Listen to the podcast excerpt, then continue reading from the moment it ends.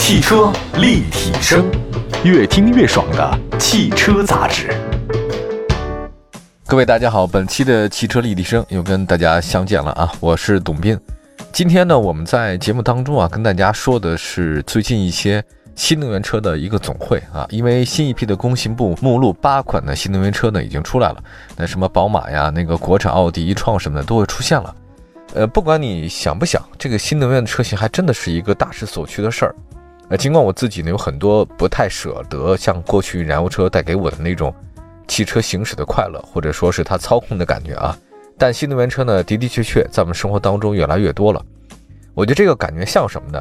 有点像前段时间啊，一个太极宗师嘛，大家都知道那个太极的马先生是吧？然后混元太极什么的，一个马先生今年年纪蛮大了，然后呢在台上呢跟一个业余的搏击爱好者呢进行 PK。为什么要讲这个呢？你说这个混元太极啊，那个老先生啊，不管他到底是怎样的，反正强身健体应该还是有点什么接、化、发。另外呢，那个五十几岁的也是一个业余搏击爱好者。他代表的运用的方式方法呢？你看拳架一架起来，拳击步伐稳健，尽管年纪呢已经是过了半百啊，但依然还是不错。这俩人没几秒钟，这个马先生的太极拳就被打的一个稀里哗啦哈，三次被 KO，直挺挺躺下去啊！当时我都觉得这个老先生精神可嘉。我在这里讲的不是说你说这个传统太极拳或者说中国武术能不能打，我想讲的是传统跟新生力量，但有没有与时俱进呢？它有没有变化呢？我觉得这个大家可能各自心里都有一点这种想法，是吧？我在想，就跟汽车也是如此。如果你现在老说马车我跑得比你快，我坐马车优雅，我坐马车它不耗费能源，这个特别不现实。燃油车也是哈，燃油车你看我说操控好啊，说它的这个到哪加油特特别方便啊，发动机技术多么的先进，排气也很好啊，怎么怎么样？是，但是如果你要从未来的角度发展的话，呢是不是电动车？或者说氢能源车，又或者其他的新能源的类型，它是不是一种方向？这个还真的是一直在大家考量的一件事儿。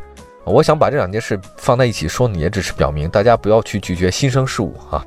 有些事情呢是有后发优势的，它总是有淘汰有更新，哪个代表着未来的方向，那咱们自然会拥抱哪个。这就是人类发展到今天这个必然规律啊。好吧，我们来看看今天具体的新能源车型吧，都有哪些？真的是非常多啊。呃，工信部呢找到很多新车的申报图和申报信息，我们总结一下。那比如说第一款车呢，就是大家挺关注的宝马 iX3，这个是宝马旗下首款纯电动的这个 SUV 车型。这个 iX3 呢，明显就是根据 X3 就叉三改造过来的。外观方面的话呢，大体延续了这个概念车的设计思路，其实还蛮像。呃，比如说它那个新车的中网前后包围轮圈什么的，还有一些各种选择可以定制。那值得一提的是呢，这次它还有一个全新的空气动力的轮圈。呃，我要说一下这个空气动力轮圈是什么概念哈，特别酷。有一次我跟几个玩 F1 的人哈，他们聊天，他们特别注重看这个汽车那个轮圈那个部位。哎，我就想，哎，这个轮圈到底有什么神奇的地方？宝马的这个空气动力轮圈是什么意思呢？它可以减轻整个车辆的重量，相比宝马的其他的动力轮圈，它轻百分之十五。它把那个外表的设计的特别炫，有点像那个雷神的战斧哈，刀砍斧削的感觉很酷。基本上空气阻力呢会降低百分之五，但这个就是能耗就低了呀，节约能耗百分之二。那么在欧洲那个测试当中啊，它这种轮圈能够续航增加十公里，哦，这个很不简单。我没有增加其他东西，不给你了搞电哈，我就给你轮圈，就给你的续航能再多十公里，这个应该算黑科技了吧？对吧？大家可能都不太了解，就是比如说 F1 那轮圈，我听他们讲，就咱们大家现在这个普通车用的是铝合金，但是呢，在 F1 里面它用的是镁合金，它那直径很小，它宽特别大。呃，如果好好的把轮圈想想的话呢，还是蛮酷的一件事，科技内涵的一个东西啊。动力方面，这次的 iX3 它用的是第五代宝马的 eDrive 电力驱动系统，最大扭矩四百牛米。大家比较关心的就是它的续航里程，是吧？续航里程呢？它因为搭载的是宁德时代，电池容量是七十四千瓦时，续航的这个里程数达到四百四十公里。同时呢，具备一百五十千瓦的一个直流快充能力啊。新车上市之后呢，它面向的是 EQC，还有奥迪一创啊，这个可能是竞争对手。呃，刚才说到了这个宝马，这个宝马呢，它是用宁德时代提供的电池，宁德时代就磷酸铁锂嘛，是它主力军。所以接下来呢要说一个，同时也搭载磷酸铁锂的这个特斯拉 Model 3。现在工信部的这个申报来看呢，采用磷酸铁锂电池的特斯拉 Model 3已经申报了。新车外观没有什么特别大变化，轴距呢是二八七五，还可以。动力方面的话呢，最高时速是两百二十五每小时，哈，这是公里数。新车搭载两百零二千瓦的电机。之前大家也都知道嘛，宁德时代要给特斯拉提供磷酸铁锂电池，放在 Model 3和 Model Y，我们节目也说过这事儿。那供货时间的话呢，就是二零二零年七月一号到二零二二年六月三十号。综合来看呢，新款的 Model 3在今年的十月份呢有望交付。它这次呢，宁德时代呢换了磷酸铁锂，之前特斯拉用的是韩国 LG，LG 那个叫做圆柱三元锂电池啊，用的是这个。呃，另外呢，还有一个新款 Model 3在价格方面其实还会有一些优势，因为磷酸铁锂电池嘛，但相对来讲它各方面它比较耐用一点哈，这个价格也便宜，尤其是宁德时代提供的。我之前看过一个相应的这个视频，它做的是电池的一些安全测能。那么在续航的过程当中，如果一个车比较轻，在同样的体积之下，你用三元锂电池的话，那续航就是远，而且车轻嘛，它那个跑的也更快一些。但是同样的面积这样，你用磷酸铁锂的话，它可能面就比较大，比较重，所以它占地方也很多。这就为什么之前很多电动车呢是用三元锂电池，而不是用磷酸铁锂，这就是一个特别有意思的点。那我们再说说磷酸铁锂的优点是什么？我想拿一个比例啊，就是说那个汽车发动机是铅酸电池吧，铅酸电池它比较长寿的。它能够循环寿命多长时间呢？三百次，最高能也就五百次了，这个了不得了。而这个磷酸铁锂动力电池循环寿命多少呢？各位，两千次以上。而你要是说同样质量的这个铅酸电池啊，您新半年旧半年，维护维护您又再来半年，也就这样了，一到一点五年。所以为什么我们的这个车里电池啊，隔个一两年啊就得换，就这个道理。但磷酸铁锂的电池呢，在同样的条件下，理论寿命多长呢？是七到八年。还有包括它充电也比较快啊，放电也比较快。那铅酸电池没有这种优势，所以你想想看，跟铅酸电池比，磷酸铁锂电池优势非常明显。我讲是它的寿命。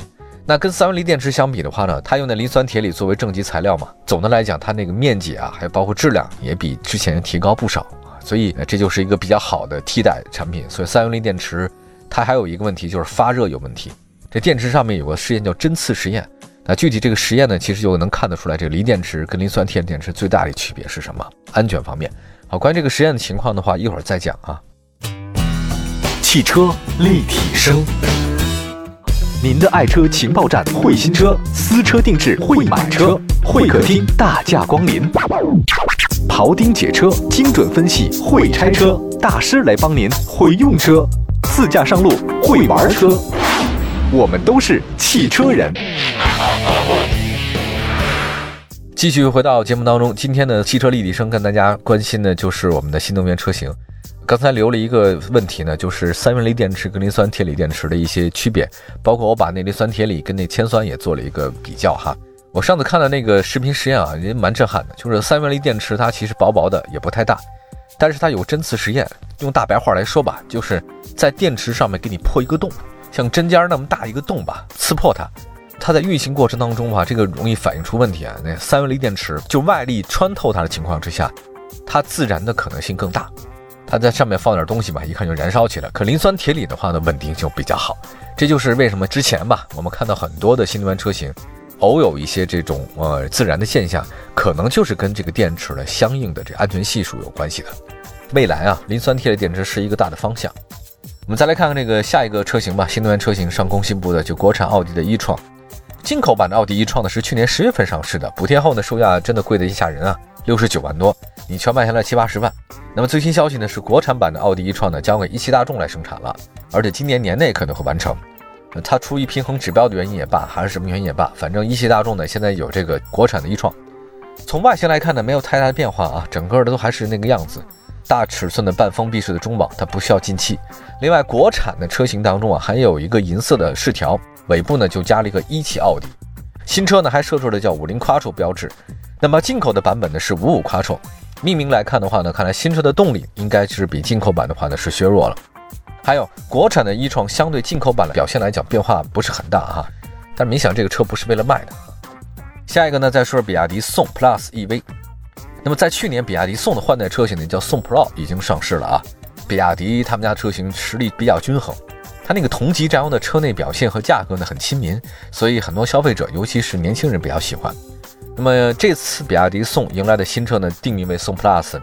那外观方面呢，宋 Plus EV 的前脸跟比亚迪汉 EV 呢整洁度啊差不多，外形确实有点像，但是我觉得这个宋 Plus 的嘛，其实跟宋 Pro 没有太大的这个关系。我觉得宋 Plus 呢，总感觉跟汉有关系啊。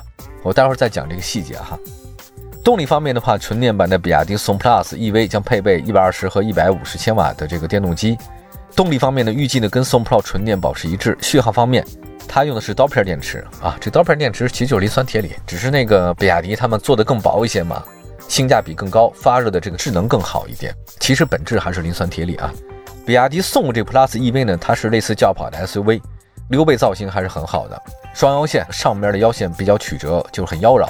整体外观方面，宋 Plus EV 跟那个在售的宋和宋 Pro 其实真的没有太大关系。总的来讲，宋 Plus EV 更像是基于汉 EV 打造而来的。另外呢，宋 Plus EV 的长宽高还有各方面的轴距啊，比那宋 Pro 略长也略矮一点，轴距更长，但是高度更矮，也就是说溜背更加的曲线，很轿跑。但是我看了一下数据，它依然还是紧凑的 SUV 啊，这个没有什么特别大的改变。它比那个唐 SUV 呢还是小一点的。我们接下来的话呢，再看看这个福特锐际 PHEV，在去年的的时候呢，搭载 2.0T 加 8AT 的高规格动力的福特锐际正式上市，G 呢国际的 G 啊。今年四月份呢，两驱版的锐际呢也开始进入到市线。那现在呢，这个锐际的 PHEV 呢就是插混啊，也进入工信部的名单了。呃，没有什么特别大的变化，它的轴距是二七幺零，跟燃油版相比的话呢，其实是一样的，就没有任何变化。不知道它这个插电是怎么做的？嗨，这个就是平衡积分嘛。你既然上有对策，下有政策，各个汽车厂家呢，你不是说你非得搞这个新能源吗？那我搞，反正也不是为了卖，我生产了不就分就到了吗？他也没考核你卖多少辆嘛。那接下来看的话，新款奇瑞瑞虎八，那么在瑞虎七换代不久以后呢，瑞虎八呢也有中期改款。那相比老款车型的话呢，改动还是比较大。尺寸方面呢，瑞虎八的轴距是二七幺零，动力方面，新车一点六 T 动力加一点五 T 加四十八 V 的轻混。整体来看的话呢，这个新款的瑞虎八后续还会推出这个 PHEV 版的车型供大家选择。既然说到这边的话呢，我想讲一下，就是混动车型，这至少我们这边定义不算新能源。这个瑞虎八混动版呢，它还是一点五 T 发动机，因为它主要的发动的动力来源还是那种发动机，所以不算。搭配的电动机组成的混动啊，相比现在 1.5T 的话，油耗可能更会省一点。官方他们说省了一升吧，因为油电混合车型呢，它在我们的工信部当中啊，它不算新能源，所以这个油电混合动力的车型主要竞争对手还是同价位的燃油版的车，比如说什么呢？哈弗 H6、长安的 CS75 Plus 之类的啊，还有荣威 RX5、RS Max 等等，这个基本就是呃瑞虎的这个八的主要的竞争对手。那我们最后呢，来再看看北京 X7 PHEV 车型。呃，在五月十五号的时候呢，北京汽车用一个十分钟的发布会呢，换了一个标。现在特别流行换新标嘛，标语叫“美好从北京汽车开始”。这个“始”还用的是驾驶的“始”啊。北京 X7 呢是北京汽车研发二三点零时代的第一款产品啊。它有一个设计理念叫“大都之美”，大都啊就是都市的都。北京 X7 呢，据说整个设计的状态呢，东方韵味啊。比如说像北京的古都建筑啊，雅正，引擎盖上的曲线微微上扬啊，镀铬，还有包括六边形的进气格栅，营造出大气恢宏的状态。北京 S7 的预售售价呢十万到十五万之间，而且这次呢它会有一个 PHEV 版的车型，而且北京 X7 PHEV 呢也将成为北汽旗下首款的插混动力车型，搭载 1.5T 发动机加电动机的这个插混，最高时速一百八十公里，然后发动机最大功率一百二十四。申报油耗呢，仅仅是百公里一点四哈。它这个车呢是用三元锂电池，这三元锂电池谁提供的？是西安重迪锂电池有限公司。好吧，那个通过这次的最新一批的工信部的目录来看呢，不少中保车型呢吸引了大家消费者的关注。那刚才说到了宝马，还包括一创这些车型，让国内的纯电的这个中型 SUV 的竞争更激烈了。还有包括配备磷酸铁锂的这个 Model 3，则进一步拉低了特斯拉在国内销售的这个价格。其实留给中国自主品牌的。新能源车型的时间不多了，希望我们能做得更好吧？好吧，感谢大家收听我们今天的这个汽车立体声，我们可以关注一下官方微博和微信啊。我们下次节目再见，拜拜。